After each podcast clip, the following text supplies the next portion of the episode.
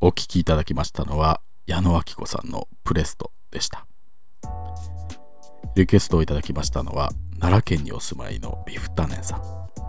2004年の里帰るコンサートでくるりと一緒に初披露されたものを見たのが忘れられないということです。ビフタネンさん奈良県ということは大阪のフェスティバルホールですかね。僕もそこにいましたよ。あの時はレイ・ハラカミさんもゲスト参加されてこの曲を聴いた時僕も震えました。当時はまだ曲名も仮で確かカンナって呼ばれてましたね。いい歌ですよね。僕も大好きです。そうですか。ビフタネンさんも。もしかしたら会場で顔を合わせていたのかもしれませんね。ビフタネンさんリクエストありがとうございます。ミッドナイト真夜中。お楽しみいただいておりますでしょうか。今夜も素敵な音楽を素敵なミッドナイリスナーの皆さんと一緒に楽しめればと思います。ここでお便りを一通。東京都の透明インゲンさんからです。ありがとうございます。ご飯もりもり丸さん。スタッフの皆さんこんばんみたい。こんばんみたい。今会社帰りの電車の中で聞いています。いつもは聞いているだけなんですが今日は初めてメールを書いています。電車の中から仕事帰りに聞いてくれているんですね。お疲れ様です。今日同僚の子がちょっと大きめのミスをしちゃって幸い大事には至らなかったみたいなんですがその後処理でバタバタしていたみたいで。私今日は彼女と2人で分担してやろうって言ってた仕事があったんですがそれどころじゃなさそうだったしミスしたことで落ち込んでもいたみたいなので彼女には言わず私一人でやることにしました。でいつの間にか知らないうちフロアにいるのは私だけという感じで。彼女の方の問題は無事に解決したみたいでした。バタバタしていて私との作業のことは忘れて帰っちゃったのかもしれないです。そして結局こんな時間になっちゃいましたと。実は私こういうことが結構あって頑張ってフォローしてるんだけど誰にも気づいてもらえないみたいな。私は同僚の子が最近頑張っているのを見ていたのでできるだけ応援したいなと思っていたし別に誰かに言われてやっているわけでもなくフォローしていることを誰かに知ってほしいというわけでもないはずなんですが。だけど今日はなんだか疲れてしまって。こういう時ってなんとなく嫌な考え方になっちゃいますよね。私ってなんだかいつもこんな感じだななんて。ドラマでもよくありますよね。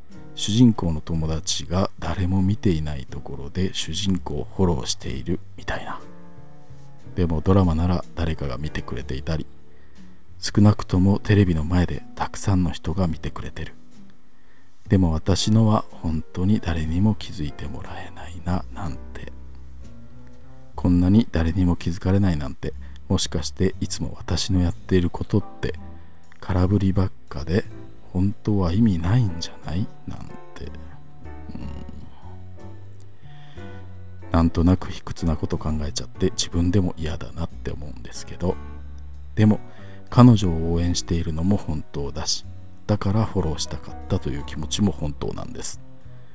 なんだか胸の中がごちゃごちゃしちゃって。帰ってシャワー浴びちゃえば切り替えられるような気分だと思いますがなんとなく誰かに聞いてもらいたくなってメールしちゃいました。みんなを聞いてこうしてメールしたことでなんとなく気分も少し落ち着きました。また気持ち切り替えて頑張ります。メール読んでもらえたら嬉しいです。読んでもらえなくてもこれからもみんな楽しみにしています。ということです。メールありがとうございます。読みましたよ。今日は大変だったみたいですね。お疲れ様です。そうですか。いや透明人間さん素敵な人だな。後ろ向きな考え方になってちょっと気持ちが弱くなっちゃったのかな。卑屈な考え方をしているなんてそんなこと思わなくっていいんじゃないでしょうか。まあそういうことはきっと誰にでもあることだと思います。確かにね。別に誰かに褒められたいと思ってしたことではなくても誰にも気づかれないと寂しいなって思うこともありますよね。うん。僕もねあります。逆にお今なんか俺かっこいいんじゃない？とかね。自分に酔っちゃったり。自分がどういう動機で動いているかなんて。自分でもわからなかったりしますし。何か一つだけの動機で動いているということでもないと思います。別にいいんじゃないでしょうか。ちょっと褒められたいなって思ったって。でもね透明人間さん。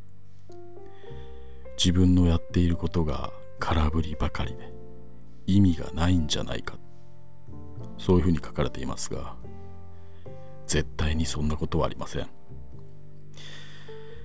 うん。身近なところだとなんだろうな。例えばおむつでしょうか。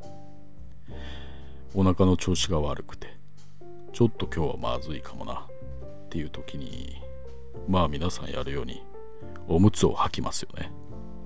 かくいう僕も今日は朝から下しちゃってて。ご多分に漏れず漏らしちゃった時のために履いてきてます。ただ皆さんもそうだと思いますがおむつを履いている日だからといって絶対に漏らすということではないですよね。実際に漏らすのはまあ3回履いて1回。そんなもんではないでしょうか。皆さんも数えてみたらそんなものではないかなと思います。大人ですからね。そんなにいつも漏らしてるってわけじゃないですから。ではその3回に2回の漏らさなかった時言ってみれば空振りですよね。その空振りおむつは意味がないんでしょうか。僕はそんなことはないと思います。確かに漏れたものを受け止めるという本来のというか物理的にと言いますかそういう意味でおむつが役立ったとは言わないのかもしれない。だけどその空振りおむつは確実に僕に安心を与えてくれているんです。もっと言えばそのおむつの安心感のおかげで漏らさずに済んでいるということもあると思います。多くの人が使っているおむつの例えであれば分かりやすいかと。皆さんも心当たりあるんじゃないでしょうか。